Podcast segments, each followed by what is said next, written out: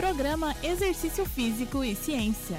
Está começando mais um Exercício Físico e Ciência. Sou o Fábio Dominski e esse é o programa de rádio e podcast que trata de exercícios a partir da visão científica. Costumo dizer que as primeiras semanas de uma pessoa fazendo exercícios em uma academia são os mais críticos, porque ela está mais suscetível a desistir. E isso pode ocorrer por uma série de motivos, incluindo sentir dor. É normal, após as primeiras sessões de musculação, sentirmos nossos músculos doloridos no dia seguinte, e mais ainda 48 horas depois, em que ocorre o pico da dor muscular tardia. Dependendo de seu nível, faz as pessoas não voltarem mais para a academia. Uma das formas de prevenir isso é progredir a carga de forma gradual, para amenizar o impacto no corpo da pessoa. Mesmo assim, sentir algumas dores musculares é normal, principalmente nos iniciantes. Como tratamento, em alguns casos, as pessoas tomam medicamentos, como analgésicos e anti-inflamatórios. Porém, será que isso adianta?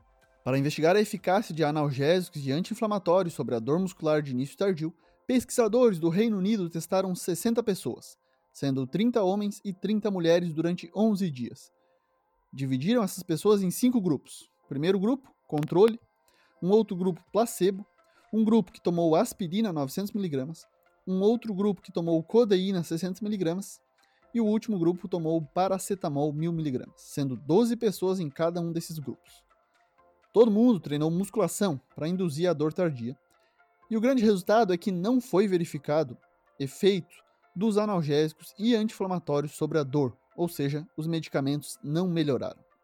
Além disso, para aqueles que querem hipertrofia muscular, pode não ser uma boa ideia tomar esse tipo de medicamento, pois há redução da resposta anabólica após sessões agudas de exercício, o que interfere nos ganhos de hipertrofia e força na musculação. Mas por que isso ocorre? Foi demonstrado que os anti-inflamatórios e o paracetamol inibem a atividade da ciclooxigenase, que é uma glicoproteína. Isso pode explicar a resposta anabólica reduzida. No meio esportivo, esses medicamentos são utilizados para aumentar a tolerância à dor e continuar treinando, aspecto que pode fazer diferença para a vitória no esporte de alto rendimento, em que se busca o máximo desempenho do atleta. Treinar e competir com dor pode até ser considerado normal para alguns atletas. Em alguns casos, os atletas tomam esses remédios antes da competição. Ao conseguir tolerar melhor a dor, podem apresentar melhor rendimento. É o que apontam algumas evidências preliminares. Entretanto, bastante atenção deve ser dada ao uso indiscriminado desses medicamentos, pois eles têm efeitos adversos na saúde. Uma pesquisa sobre o uso de medicamentos durante a Copa do Mundo da Rússia, em 2018, aquela em que o Brasil perdeu para a Bélgica nas quartas de final, e eu sonho com uma bola na intermediária chutada pelo Renato Augusto até hoje, incluiu 736 jogadores.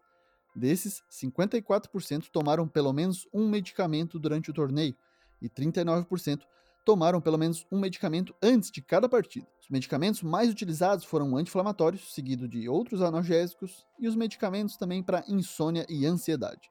Medicamentos anti-inflamatórios não reduziram o tempo para exaustão ou a autopercepção da dor, embora tenha ocorrido uma tendência de redução da dor.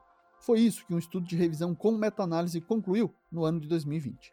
Em relação a lesões, por meio da inibição das prostaglandinas, sinais químicos celulares que lidam com as lesões, os anti-inflamatórios podem impedir o processo de cicatrização e regeneração muscular após uma lesão aguda. Resumindo, as evidências atuais parecem não nos dar suporte de que tomar analgésicos e anti-inflamatórios seria uma boa para reduzir a dor muscular de início tardio, além da possível redução da resposta anabólica, ruim para aqueles que desejam hipertrofia muscular. Esse foi mais um Exercício Físico e Ciência. Se você curtiu o episódio, compartilhe nas redes sociais ou envie para alguém para que a informação chegue até mais gente. Além disso, você pode me dar sugestões de temas, assim como colaborar com o programa com críticas. Fique à vontade através das redes sociais, como o Instagram ou Twitter, no meu perfil Fábio. Lembrando que todos os nossos programas estão no Spotify, no Google Podcasts, na Amazon Music e no Apple Podcasts. Um abraço e até a próxima. Você ouviu Exercício Físico e Ciência com o professor Fábio Dominski na Rádio Desk FM 91.9.